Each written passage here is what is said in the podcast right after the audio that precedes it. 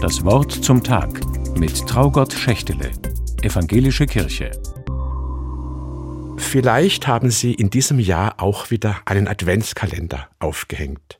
Heute am 1. Dezember, da wird dann das erste Türchen geöffnet. Das geht dann so weiter bis zum 24. Dezember, bis Heiligabend. In den alten Adventskalendern war das Türchen am 24. meist deutlich größer als die anderen Türchen. An dem Tag kommt der Weg durch den Advent nämlich ans Ziel. Als Kind war ich jeden Tag aufs Neue gespannt, was sich hinter dem Türchen verbirgt. In meinem Lieblingsadventskalender waren das einfach Bilder. Häufig haben sie sich auf den Tag bezogen, den Barbaratag oder den Nikolaustag.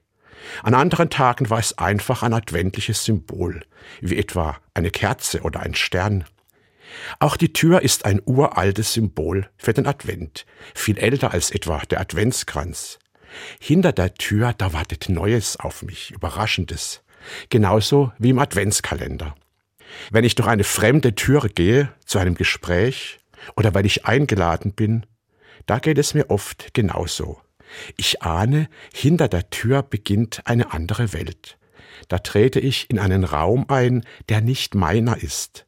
Da lasse ich mich auf etwas ein, ein schönes Essen vielleicht, oder ich treffe Menschen, auf die ich mich freue.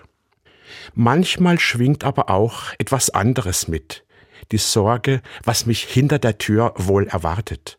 Ein schwieriges Gespräch, eine Nachricht, die mir den Boden unter den Füßen wegzieht. Da halte ich vorher kurz inne, atme noch einmal durch, ehe ich die Schwelle übertrete. Ich finde, die Tür ist ein gutes Symbol für das, was ich mit dem Advent verbinde. Mit dem 1. Dezember betrete ich so etwas wie ein neues Haus, gehe jetzt jeden Tag durch eine neue Tür, bis ich am Ende hoffentlich mitten im Weihnachtsgeschehen ankomme, bis ich am Ziel bin. Da, wo ich die Erfahrung mache, Gott ist mittendrin in der Welt, in dem Kind, das später von sich sagen wird, ich bin die Tür, die Tür ins Leben. Ich will versuchen, jeden Tag ganz neu und bewusst durch eine neue Tür zu gehen, mit kleinen adventlichen Übungen. Stelle mir zum Beispiel vor, wie ich mir die Welt wünsche oder auf wen ich ganz bewusst zugehen will. Vielleicht auch, was ich ändern will in meinem Leben. 24 kleine Gelegenheiten aus dem Advent etwas zu machen und mich auf Weihnachten einzustellen. Traugott Schächtele aus Freiburg von der Evangelischen Kirche.